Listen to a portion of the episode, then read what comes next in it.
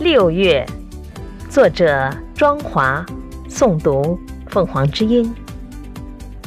我听见夜莺的小夜曲在空中飘，那是绿意的春天，是初夏的吻。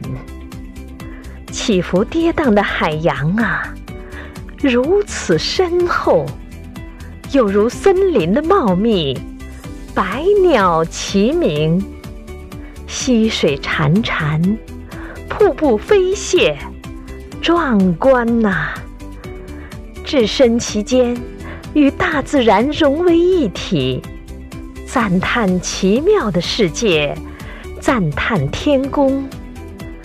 侧耳倾听各种生灵的呢喃细语，仿佛交响乐。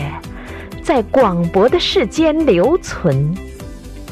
六月的雨，淅淅沥沥，滋润万物。也许这就是所谓人类的情感，依然如故，孰是孰非，仍不置可否。